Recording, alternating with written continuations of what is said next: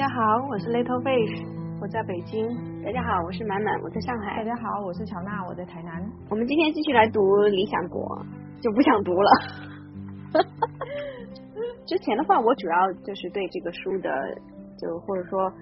柏拉图的他的这个思想的一个基本的认识，就是他大概就是觉得一个理想的城邦，就是应该是呃由这样子的三类人各司其职来组成的啊，一个就是一个非常有智慧的。统治者，然后呢是具有勇敢的品质的护卫者，还有一个就是懂得节制的那种公民吧，平民，懂得节制的平民，相当于是这样。当然，他也从这个人的个人的内部来去分析了一下，其实人的灵魂也是由这样三部分的力量互相牵扯，然后一个比较幸福的人也应该是用理智来统领欲望，然后拥有勇气的这个。就是拥有这种勇气的这个品质的这样的一个人，从这个角度的话，就就感觉对啊，我上次我还说挺心灵鸡汤的，觉得 很有这种永恒的感觉吧。也许每个不管是什么时代都可以是这样，但是呢，就 然后这周我又仔细看了一下他的第三卷，主要讨论的其实是教育吧，还有这种舆论宣传，然后就是怎么样在通过教育和舆论的控制。来达成对于人们的这种，我觉得就是洗脑，就是然后让他们只是就是拥拥有这种啊，说白了就是只只有只准有正能量的这种东西嘛，反正就是看得我就真的是有一点鬼火起，鬼火起。比如说，比如说我我最生气的就是什么呢？我觉得这里真的是有点气的，就是他想说音乐这个东西，对吧？应该是要拿来教育民众。啊，要来这个振奋民众的，所以呢，他觉得首先这个歌词肯定就是要去控制的，对吧？歌词这个怎么表达，这个也就还罢了吧，对吧？因为毕竟他一从一开始也在说要怎么样，就是要去讲一些正派的故事啊，这个要模仿好人的语言，要用这种非常正面的形象来去鼓励人们。但是呢，他就继续往下说，就说那既然的话。这个曲调也应该要配合歌词，对不对？哇，然后后面呢，我就是不能接受了，因为他的意思就是，如果是说，因为之前我曾经看过一些啊编曲方面的呃视频，所以我还知道，就是说像今天我们的那些调式，它其实就是希腊当时的用的他们的名字，他们定下的一些名字嘛，对，所以它里边就讲说哪些哪些调式，对，确实，因为每一种调式是有一种很不一样的。风格的，就是比如说你听到某一些调式，呃，可能心情就会比较呃抑郁一点，也不叫抑郁嘛，就是可能比较悲伤的感觉啊。然后有些调式呢，就是对吧？我们说大调的这种就非常的阳刚之气嘛。然后这个柏拉图在这个里边啊，就是塑塑造的这个苏格拉底呢，就说那那些靡靡之音当然是不能要的，是吧？所以就是最后就只能说有两种调式。只允许有两种调式可以拿来写音乐啊，就是这这一点我是觉得非常的不可以接受。你看，就是希腊人他创造了这么美妙的这些调式，对吧？就是影响至今这样子的，就是说七个调式啊，其实最常用的是其中的六个，然后他就只准用其中的两个来写，我就觉得非常的从这个地方我就接受无能，反正。对，其实那个苏格拉底所崇尚的是一个精英教育。首先，他他所谓的这种教育，他针对的是护卫阶层。首先，他把嗯，虽说是三个阶层，但实际上他又从大类上分为两个，一个是平民，一个是护卫。因为不仅士兵、统治者也叫护卫阶层。嗯。所以说，他认为护卫护卫阶层的的教育是非常重要的。所以，其实他更多的这个教育是针对护卫阶层的。那个 他认为平民阶层你去搞生产就好了，他们的教教育不用抓的那么紧，只要他们具备他们各自的生产技能，比如说工匠会做东会会做工艺，然后商人会做生意就行了。但是对于护卫阶层的教育是很重要的，因为他希望培养出那种非常勇敢的士兵阶层，那就是要让他们去嗯通过音乐和体育，然后培养他们那种不畏惧。死亡的这种精神，所以说他不同意那些文艺作品中把死亡描写的有多恐怖，而相反应该描写的呃没有什么好恐怖的，所以这些士兵才会勇敢。是，所以说他嗯他要去规定这些调式呀，这些嗯这些描呃这语言啊这种这种各种论述方式，其实他。他跟他的其他主张就是整整个护卫阶层应该要过一个什么样的生活是相关的，因为他不仅在音乐和体育上对这些护卫阶层的教育做如此严格的要求，包括对他们不能拥有财产啊，要视金钱为粪土，碰都不能碰金银，然后不能拥有土地，是吧？所有的他们这些生活都做了详细的规定。堪比伊斯兰教的里面对于生活细节的描述。是的，对他整个其实他就是相当于护卫阶层，就是一个为城邦的一个工具人一样。对。所以对于这些工具人的教育和和各种规定都不太符合这个人人本身的人性的需求。是的呀，所以。就是他，他这个地方之前我不是还说，就是感觉还在嗯去追问这个人的价值呀什么之类的。就认识你自己是苏格拉底以那个德尔菲神庙的三大箴言之一来作为自己的座右铭。对，所以你看，我们知道苏格拉底对吧？就一直是知道这个这个概念，就是而且苏格拉底他一直的这种教育学生的方法就是不断的提问嘛。对吧？不断的去追问，对，所以这个就是确实就很像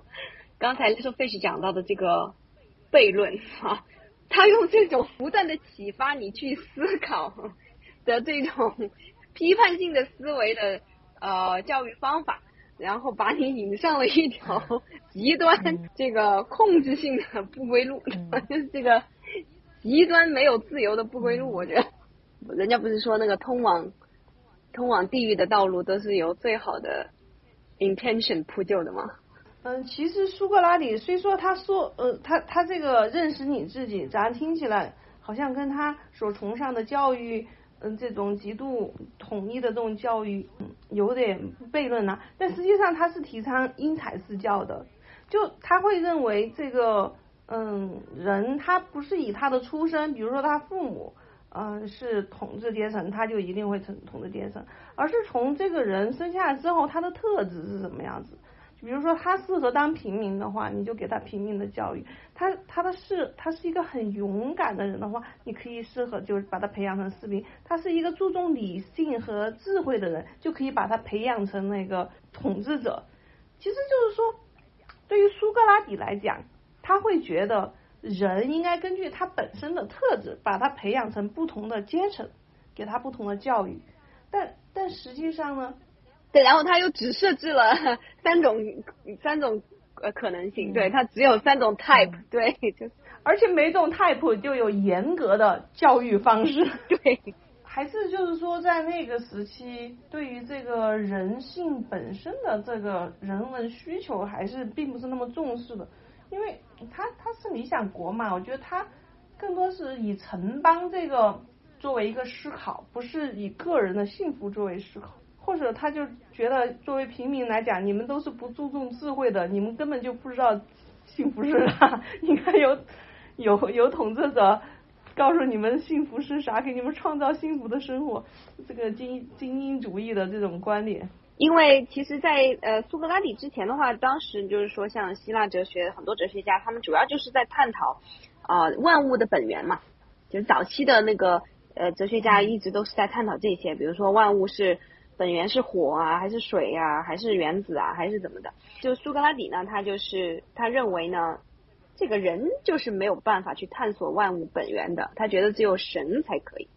所以人呢是应该认识自己。对，因因为这些之前。都是自然哲学嘛？对，从他们这个时代开始，这种道德哲学的创始人，对，他是道德哲学的创始人。其实，在柏拉图那个年代，他的思维嘛，还是说他的定义，其实跟我们现在的理解，其实真的差距应该说是很大的。因为他在，因为你们刚刚说的是，嗯，就是比如说他，就是我们应该是要追追追寻人的部分嘛。然后，但是因为他其实，在理想国的后面、后边、后面到最后第十卷的时候，他有批评了很多东西。他批评画家，然后批评诗人。其实，在我们的定义里面，其实诗人写的诗其实是很追寻人的本本源的本质的内心的东西的。但是，其实，在柏拉图的眼里，他就觉得说，这种东西就是诗人除了模仿技巧之外是一无所知的。然后他觉得说他们的创作性非常的低，而且最重要的是，他觉得说造的那种舞台演出的那种东西，其实是为了满足和迎合我们内心那个就是本性里面想要发泄或者是渴望那种什么痛哭流涕的这种情感的部分。是的，诗人营造的这种东西，就比如说爱啦。爱情啦、愤怒啦，然后搞笑啦，这些戏剧化的东西，其实就是让不理智的情感掌控了人。所以这就回到说，他其实他原本设立的人的三个部分嘛，其实他就说理智是最高的嘛。但是所以像画家呀、诗人啊这些东西，他营造的东西，其实就让不理性的东西去控制了你的人。所以他就觉得说，这个是在他的概念里面是完全不应该存在的东西。是的，是的。所以还是体现就是完全不一样的一个呃哲学认知的一个语境嘛。对，所以对，这就再次回到就是，其实这个柏拉图他一直就是非常呃坚信的，他认为就是理念世界才是原型嘛，就是现实世界是模本。嗯。可能在他认为就是真正最有正义、最正义的事情，其实就是去追求那个纯粹的。那个正本，对吧？尽量的去向这个原型去靠拢，这个才是真正的、真正的知识或者真正的去追求真理嘛。在我们今天看来的话，这种理解就是显然非常不具有这种人文主主义的 人本主义的色彩了。对，嗯，因为我们今天早就已经经历了这个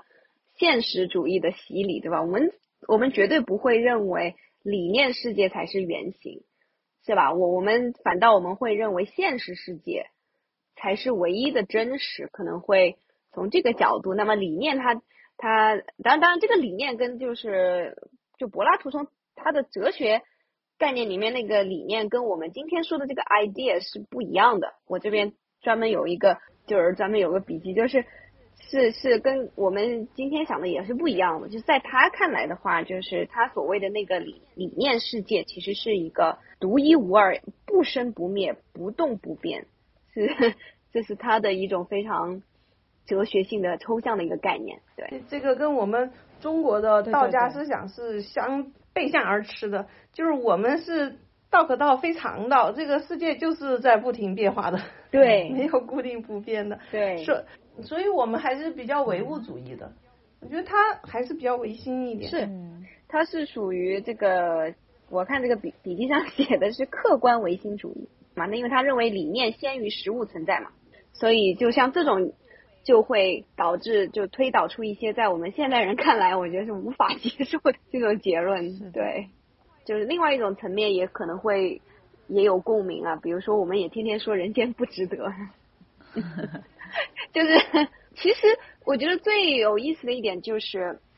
你看，按照苏格拉底的这样子的一种探讨问题的方法，就它确实是环环相扣的。那么你一旦承认它的这个前提，你就不得不接受它的这个结论。所以他就一环一环的把你带上这条不归路，确实也也是 也是必然的一个结果。是的，嗯嗯。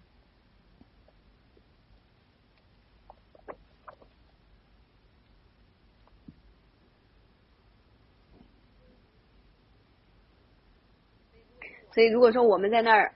但就就很，我觉得不知道有没有人就是写过这种文章的吧？就是说模拟一个跟苏格拉底的对话，比如说在这个谈论这个音乐这章的时候，对吧？跳出来说那这个，但是我觉得不行，就是他逻辑太强大了，我觉得我在一时一时找不到可以切入的漏洞，反倒是你一说什么，他马上又可以抓住你的漏洞。把你驳回去，就是一点办法也没有。在他的理想国里面，他其实还是比较主张，就是在一个大的集体里面是要牺牲个人的一些东西的。我觉得在他构建的理想国里面吧，就好像就没有个人的东西，都是为了一个大的正义的一个城邦，对，就为了它的存在而存在的。对，就是为了城邦的运运转。对，跟我们现在的理解，就是我们提倡个人啊，个人的追求、个人的价值，这个还是真的非常不一样。对，所以说他还是偏集体主义嘛，就是为了整个城邦的运转，为了。整个城邦的最大幸福，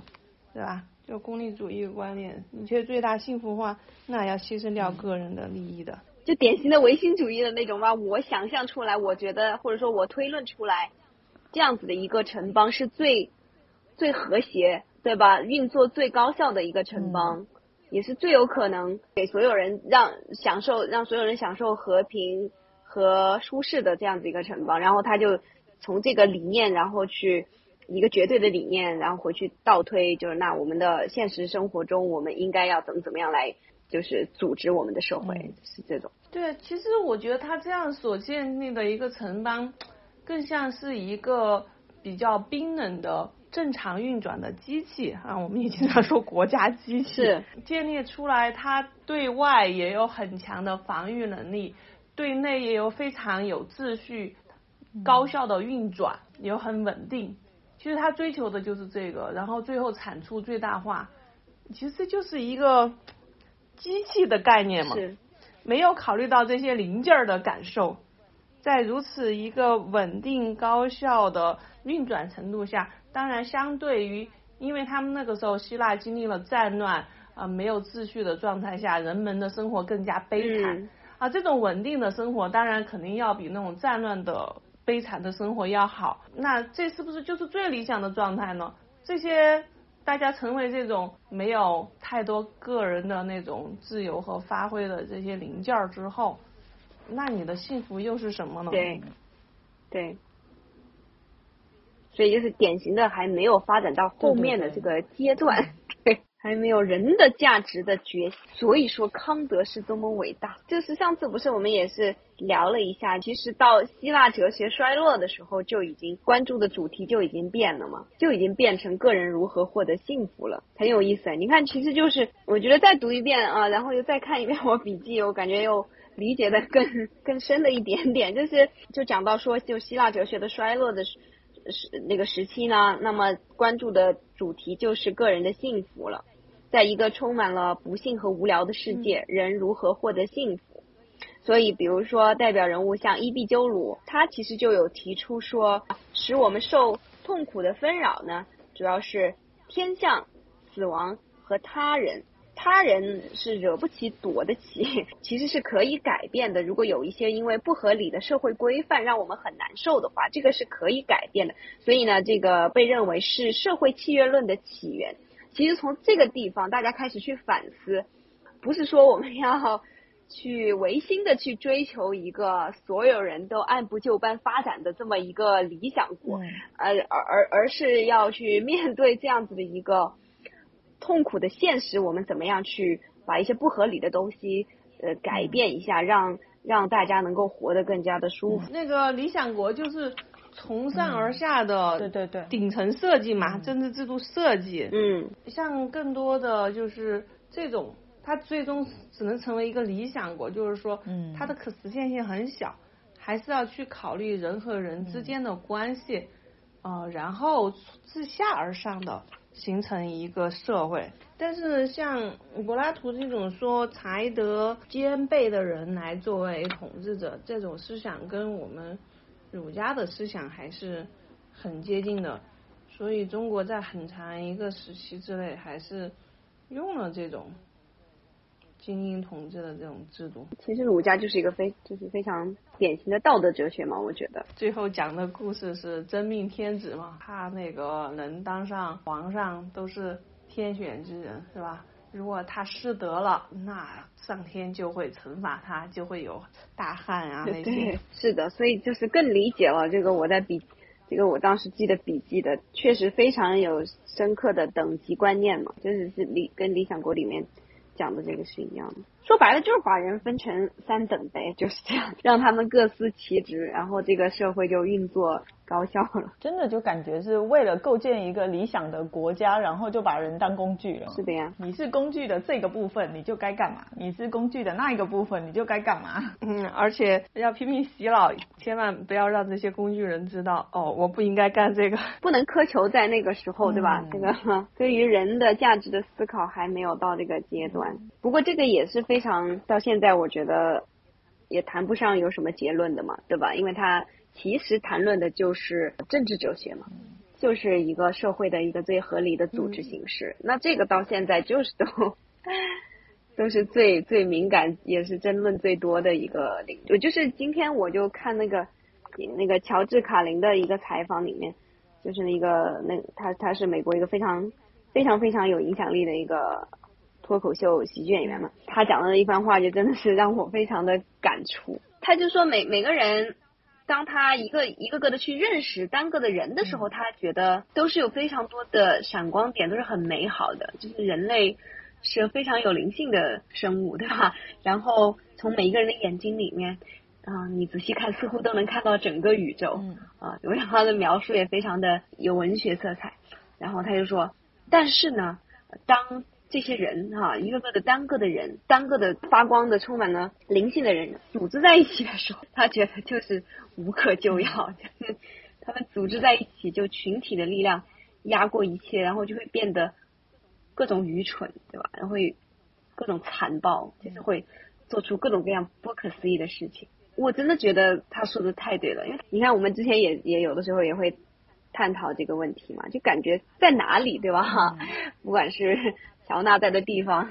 还是还是在哪里，就是在哪里发现都是各种各样的问题一箩筐，是吧？然后因为我们经常会看到一些美剧，像《拯救大兵瑞恩》这样的，是不是、啊？嗯。为了拯救一个人，可能整个队都得进去，这种可能可能跟苏格拉底来看就完全是嗯不正义的一个事情嘛。嗯 他本来就觉得战战争也是很不正义的嘛，目的肯定追求都是非常非常好的呀，对吧？这是所有人都希望有的和平、稳定、繁荣这些东西，是吧？但是就你你就想想就会觉得很可怕呀，就是或者说很很绝望啊，就是这样子的一个美好的愿望，对吧？那他推导出来的那个实现的途径，然后你会觉得不可以忍受。除了教育，他最奇葩的思想就是关于护卫阶层的婚姻问题嘛。对，这种这些就更 对，就是匪人所思了，就对呀，我就觉得就越读越读不下去了呀，这这就要要拍案而起了。首先，他先提出了没有说只有男性才能当护卫者，女性也可以。其实这个思想还是比较前卫的，嗯就是男女平等的啊，这个我们都能接受嗯啊。现在当兵的、当领导的都可以是女性，但是护卫者是不能组织自己家庭的，就除了不能够拥有财产、土地之外，不能组织自己家庭，也不能有自己的孩子，就是孩子属于国家的共公共财产。然后配偶呢也不能组织小家庭，因为这样子会因为小家而不能够去保护大家。我觉得这个东西经常我们在各种影视作品里也看到了嘛，嗯有个人因为自己的老婆被抓了，逼着他去干一些背叛国家的事情。嗯嗯，虽然他也知道这样子会害害死很多的人，但是不能放弃自己的小家庭啊，就干了。嗯所以这个在苏格拉底看来，这种行为是绝对要制止的，所以就不要组成小家庭了。嗯呃但是又要生孩子，最好就是用最优秀的人，呵 男性和最优秀的女性来生孩子。采取的方式呢，最后就是抽签，而且这个抽签都还要作弊，还要统治者还要设计一个流程，保证那些最优秀的 男性和最优秀的男女性抽在一块儿。让他们在一块儿，就是为了得到更优秀的孩子。柏拉图这儿其实是有漏洞，他没有没有让他的对话者去反驳啊，就是他就直接说了，治理者为了被治理者的利益，有时不得不使用一些假话和欺骗。这不就是都是为了你好吗？都都是为都是为了你好，然后谎话和欺骗也是可以的。嗯但我觉得这个地方要是我这跟他对话，我可就得把他挑出来了。如果说你这个人，你就拥有了谎话和欺骗的话，那你还还是一个纯粹的 智慧和善良的代表吗？对吧？你已经不正义了，你怎么能够在正义的人身上同时具备善和恶两种特点呢？像这种孩子一生下来就就要被带走，不能由父母抚养，真的是完全把人那个工具化了。是的呀，而且我觉得他在在这点上也是跟他前面有点相违背的，他是比较看重那种优秀的护卫阶层。和护卫阶层生下的孩子，其实他有一个观念，就是呃，护卫阶层和护卫阶层的人生下的孩子，那他基因就比较优秀，然后对他进行教育，然后将来让他生出更优秀的孩子，这样子跟他所提倡的因材施教，就是有些事情，有些人虽然他出身为平民，但他天资比较聪颖，呃，或者适合当护卫阶层，应该让他上去，就是精英主主义的这种呃，提供上下流动的通道，这这，我觉得这两种。观点还是比较相违背的。是的。就如果你你把他把这种平民阶层的孩子和护卫阶层的人分别带到不同的地方去接受不同的抚养方式的话，你怎么知道他们两个呃呃如果采取同样的对标，是谁更更好一点呢？是的呀，就是他等于就是说呃取消了那个自然选择嘛，就是非非得要人工干预，人工育种。然后他这其实就，我忽然想起来，其实他跟那个《美丽新世界》也就是很像啊，感觉是吧？可能《美丽新世界》在写作的时候也就参参考了这些 古典的模型，对，古典的非常有明确阶层的这种统治方式，而且就是所有人都是公有的嘛，不要发展这种私人的感情，因为这样子就会产生一些不可控的因素嘛，就完完全跟《美丽新世界》是一样的一个概念。哎，真的，这么说起来，我觉得他连这个。我忽我忽然发现我们的这个这个中文的译名是非常好的，就它的名字里面就已经隐含了一种讽刺性，我觉得，就跟就跟一本书叫《美丽新世界》对吧？然后结果写的是一个反乌托邦的一样，就是这也典型是一个反乌托邦，只是他自己没有感觉，就我们翻译的时候 暗搓搓的就讽刺了一下。就就这种理想国嘛，对啊，是整个人对理想国这三个字我都已经感觉不好了，不能接受，真的是不能。其实那个苏格拉底也讨论了，用这种方法建立出来的国家是不是就是最好的方法？然后他进一步的就说，嗯，他就应该是考虑对一个国家来说，至善和极恶最大的区别是什么？他认为整个国家团结一心是最善的，分裂是最恶的。嗯，对。所以我觉得他整个想建立的这个国家，都是想建立一个团结稳定的一个机器。是。因为他不能接受一个很分裂的、很战乱的一个国家。对。所以为了这个国家的团结，可以先考虑个人的感受。是啊，就是他自己的内部的那个逻辑，当然是非常自洽的。那就是一环扣一环。嗯。那在当时的话，其实我还是能够去我们设身处地的想一下，是吧？在当时那样子的经济条件下，嗯，这种医疗条件下，本来每个人的能活下来就很不容易，就是多么多灾多难的这种一生。那当然，这些哲学家他们要思考的问题就是这样的一些终极性的，然后希望能够尽可能营造出一个稳定的。一个社会，那是不是他就讲了一章是护卫者该怎么培养，然后他又会讲那个统统治者怎么培养呢？啊，他有几门课，第一门就是数学，第二门是平面几何学，第三门是立体几何学，第四门是天文学，第五门是和音学，就是音乐方面的，然后最后是辩证法。嗯，然后他就说。要让这些年，就是对于这些基础的知识，然后要让年轻人很年轻的时候就让他们学习，但是呢，应该要让他们主动的学习，而不是被迫的学习。然后在这个过程中优胜劣汰，然后让他们去接触，慢慢的接触，就是辩证法。但是他觉得说，其实学习辩证法有很大的风险，因为他们在这个过程中会遇到困难，会对世界产生迷惘。进而会颠覆他们原来对正义和善的信念，然后就导向了世俗的习惯，然后他就觉得说学习辩证法不能太早了，至少要等到心智成熟之后才可以学，否则会走火入魔，就很有趣。然后他就觉得说，这个年纪一般要在三十岁左右才开始学习辩证法，然后经过五年的学习，再经过十五年左右的实际生活经验的磨练，要直到五十岁左右才有完美的城邦统治者，才会培养出这样子的人。然后之后呢，这个城邦统治者就过着一面研究哲学、追求真理，一面要处理就是整个城邦繁重的政治事务的生活，然后直到找到他合适的继承者。我觉得我们初中的时候政对政治要学辩证法，说实话，我那个时候真是没有 get 到精髓，因为因为他确实是跟我们之前的教育是脱节的，没有经过。呃，初步的批判性思维的教育是吧？直接那个初中直接就，哎，这边学的是人民代表制度，然后那边又让你去辩证法去回答一些问题。我真的是，我初中学政治，我不知道那门课在学些啥，直到现在到活到这把年纪，我才知道那门课在教我们什么。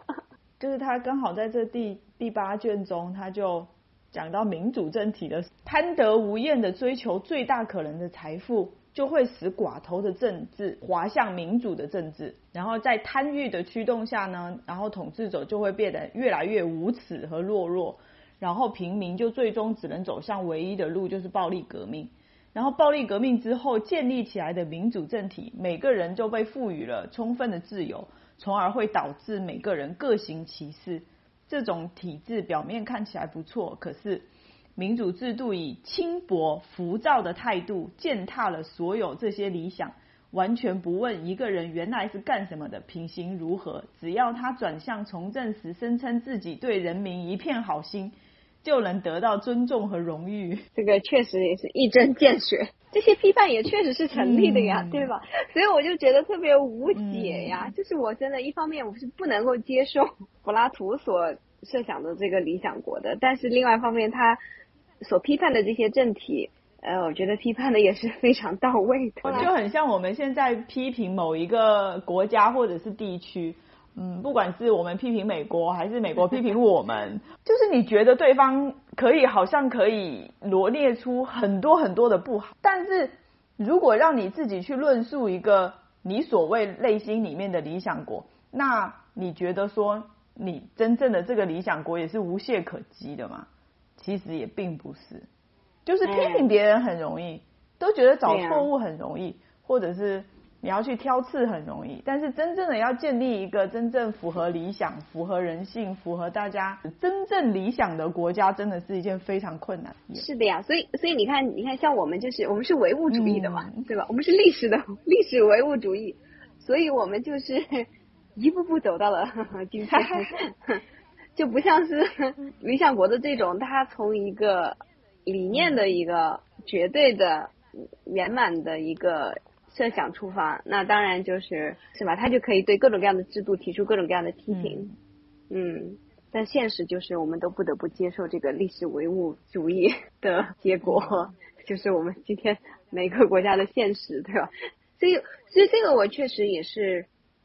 嗯，你看，像就是跟小的时候的一些看法会发生转变。其实小的时候也是对于这种政体啊或者这些东西。会更偏偏偏向于非黑即白的认识嘛，对吧？就越越大就越来越唯物了。对，理想很丰满，现实很骨感。其实还不是这个问题了，就是甚至你会发现，你仔细的去思考，就像这个柏拉图用严密的逻辑来论证的这样子一个理想，嗯，结果它是个美丽新世界呀，是吧？这根本不理，嗯，根本不理想的呀。我觉得他那个说了那么多。费那么大的周折把人分成那么多等，然后还牺牲了个人幸福，其实最终就是要去追求能看到这个理念的世界。如果没有这个理念的世界的话，那他折腾这些到底是又是为了什么呢？这个太残忍了，忽然就，然后这个就是两个不同哲学观的一个冲击嘛，是吧？那他他自己。就是，所以就是这种西方的西方哲学史，其实就人家不是有经常听到那个探讨嘛，就说为什么就好像中国哲学家就是就始终没有非常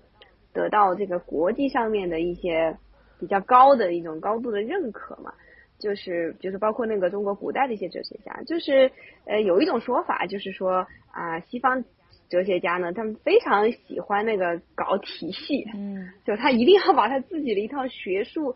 对搞搞的就是滴水不漏的一套体系，嗯，但是其实东方的哲学它本来就是它更加具有开放性，然后其实它也就更加具有包容性，西方的那一套吧，看上去确实逻辑上呃无懈可击。嗯但但其实，那如果我只要动一个东西的话，你就全都完了。你你的这个前提，我就觉得不对的，或者我我论证出来你这个前提就不对的话，那你整个的这个呃一个体系也也都没有什么价值了，就变成这样，就不像我们东方的哲学，其实真的是无所不包，无所不容。对呀，而且我觉得他不他不注重我要用逻辑去证明我这种观念。是对还是不对？然后我就提出了这种说法，然后我就觉得应该这样子。